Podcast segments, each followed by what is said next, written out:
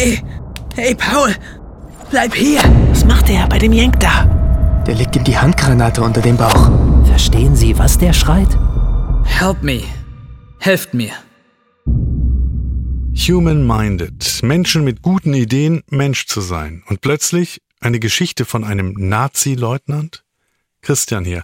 Hallo, gut, dass du dabei bist. Also, Friedrich Lenkfeld in Hitler-Uniform. Kann das eine Hauptfigur in diesem Podcast sein? Klar ist, Lenkfeld ist kein Held, aber dieser Leutnant hat im November 1944 in einem Moment eine Idee, eine Eingebung, vielleicht etwas aus seinem Seelenleben, das ich für erzählenswert halte. Human Minded. Wahre Geschichten vergessener Menschen. Name Lenkfeld. Vorname Friedrich. Geboren Mittwoch, 29. September 1921 in Grunwald, Schlesien. Leutnant Friedrich Lenkfeld. In Hitleruniform. Wo endet der Leib? Wo beginnt die Seele?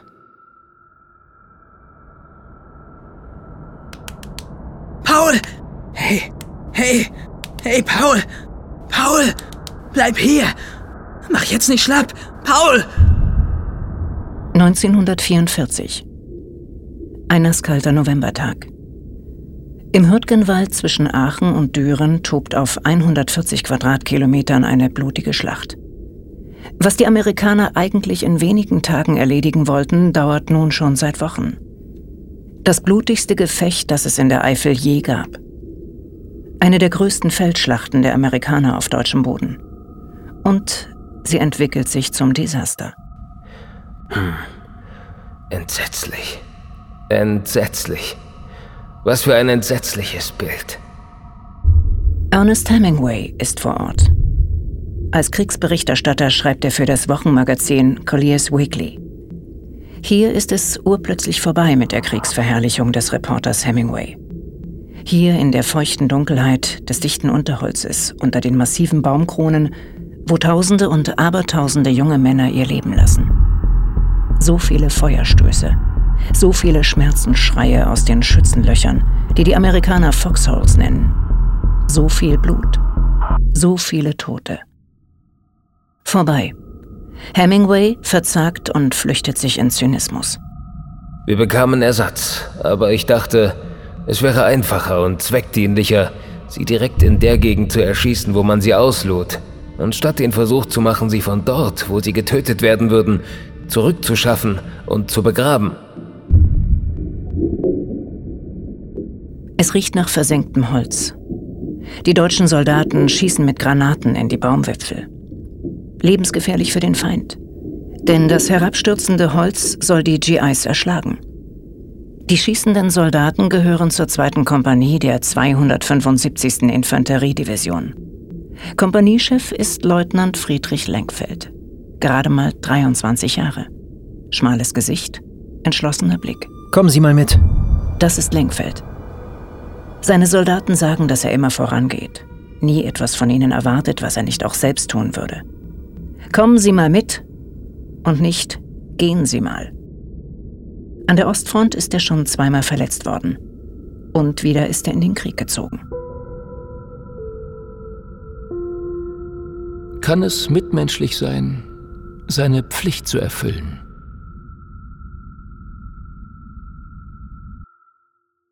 Der Leutnant lässt die Verteidigungslinie um das Forsthaus Hürtgen stärken. Auf, auf! Der Spaten darf nicht kalt werden, Kameraden! Derweil nähern sich die amerikanischen Truppen mit schweren Panzern. Durch den Schlamm und das Holz haben sie allerdings große Mühe.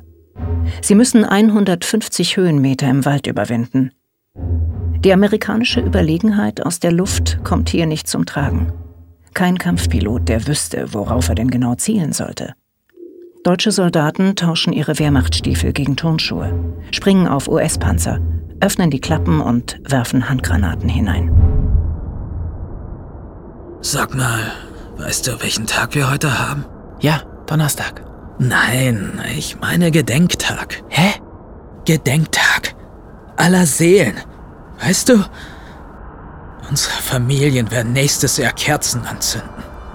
Sie werden an uns denken, die wir hier vor die Hunde gehen und ins Fegefeuer müssen.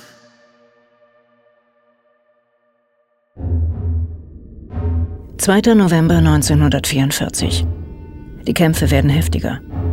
Die Allerseelenschlacht beginnt. Der amerikanische Angriff auf Hürtgen wird von den Deutschen noch einmal abgewehrt. Unzählige Männer fallen. Das Minenfeld Wilde Sau im Niemandsland hält die Amerikaner auf. Schnell sprechen sie von der Death Factory und vom Bloody Forest. Der Hürtgenwald. Wie eine Arena des Schreckens, in der besessene Soldaten immer noch an den vom Regime propagierten Endsieg glauben und wie Kamikaze-Kämpfer alles dafür hergeben.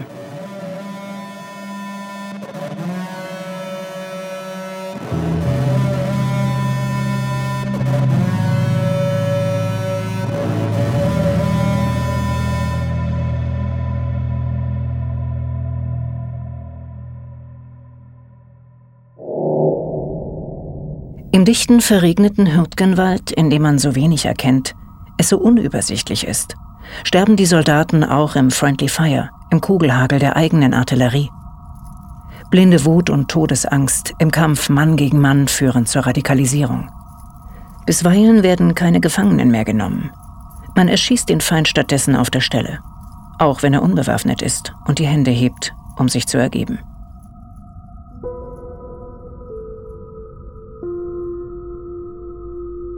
Wo beginnt Kumpanei?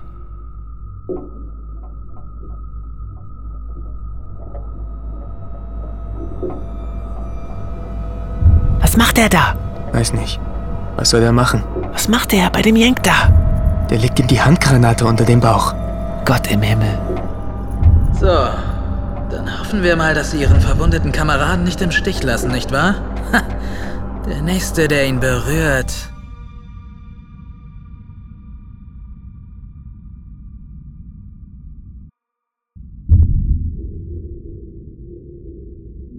Während Roosevelt die Präsidentschaftswahlen in den USA erneut gewinnt, stehen im Hürtgenwald 80.000 deutsche Soldaten 120.000 Amerikanern gegenüber. Was sie vereint, ist diese Schicksalsergebenheit. Nicht so der deutsche Stabsarzt Dr. Günther Stüttgen, 25 Jahre. The German Doctor verfügt über eine gute Ration Zigaretten, was ihm in seinen Verhandlungen mit den Amerikanern hilft. Lieutenant, We urgently need a ceasefire. We are losing our friends, our brothers and yours.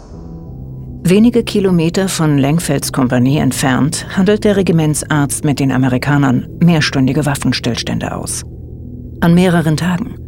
Zwischen dem 7. und 12. November. In den Feuerpausen kümmert sich Stüttgen um alle Verwundeten, egal ob Freund oder Feind. Er arbeitet sogar mit amerikanischen Sanitätern zusammen. I am sorry. They have to amputate his leg. Guys, bring him to the field hospital.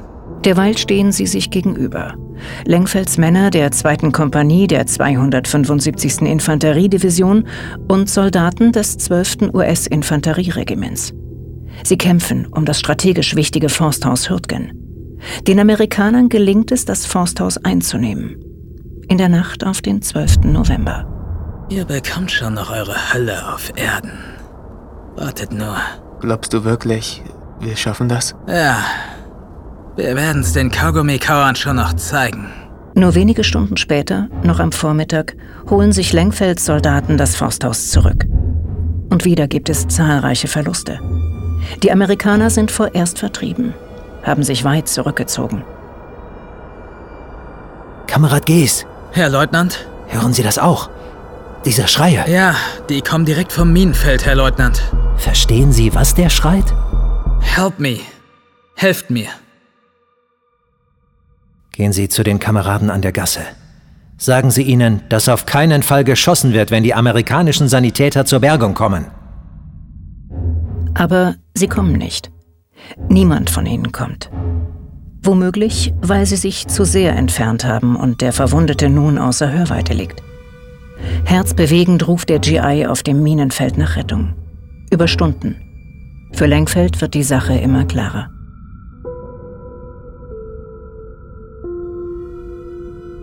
Berührt ein Sterbender das Gewissen mehr, als es Tausende tun?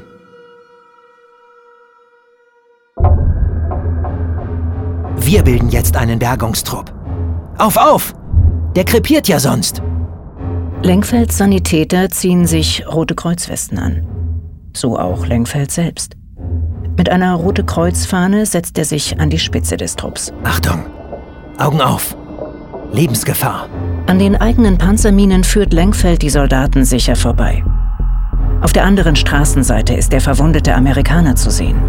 Er liegt direkt an einer Böschungskante. Leutnant Lenkfeld ist der Erste, der die Straßenseite wechselt und auf den Amerikaner zugeht. Eine Schützenmine reißt den Leutnant zu Boden. Eine sogenannte Antipersonenmine, die mit Metallkugeln gefüllt ist. Zwei Löcher im Rücken Lenkfelds. Schwere innere Verletzungen. Die Soldaten tragen ihren Kompaniechef zurück. Schnell, schnell! Wir müssen ihn zur Lukasmühle bringen! Los, los jetzt! Von dem Verbandsplatz in der alten Lukasmühle wird Lenkfeld weitergebracht.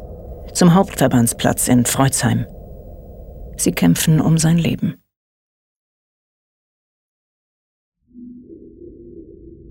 In der Schlacht im Hürtgenwald sterben zwischen Oktober 1944 und Februar 1945 nach Schätzungen mehr als 20.000 amerikanische Soldaten.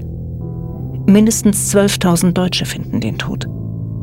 Einer von ihnen ist Leutnant Friedrich Lenkfeld. Noch am Abend des 12. November ist er verblutet. In Hürtgen gefroren sie alle. Und es war so kalt, dass sie mit roten Gesichtern gefroren. Ernest Hemingway verlässt Anfang Dezember den Hürtgenwald.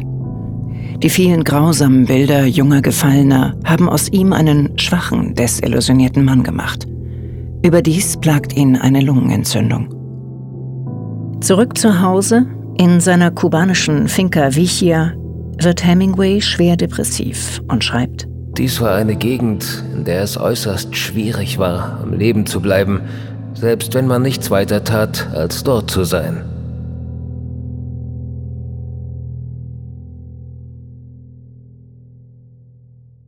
Fünfzig Jahre danach setzt die Veteranenvereinigung der 22. US-Infanteriedivision Leutnant Friedrich Lenkfeld ein Denkmal. Auf dem Friedhof Hürtgen steht seit Oktober 1994 eine Gedenktafel. Darauf ein abgewandeltes Zitat aus dem Johannesevangelium. Niemand hat größere Liebe, als wer sein Leben hingibt für seinen Feind. Und dazu die Summary des 12. November 1944. Mittags im Hürtgenwald. Leutnant Friedrich Lenkfeld, hier im Hürtgenwald am 12. November 1944 tödlich verwundet, als er einen um Hilfe rufenden schwer verwundeten amerikanischen Soldaten aus dem Minenfeld Wilde Sau im Niemandsland retten wollte. Leutnant Friedrich Lenkfeld. Ein vergessener Mensch in Hitleruniform. Human Minded. Wahre Geschichten vergessener Menschen. Eine Produktion des Saarländischen Rundfunks.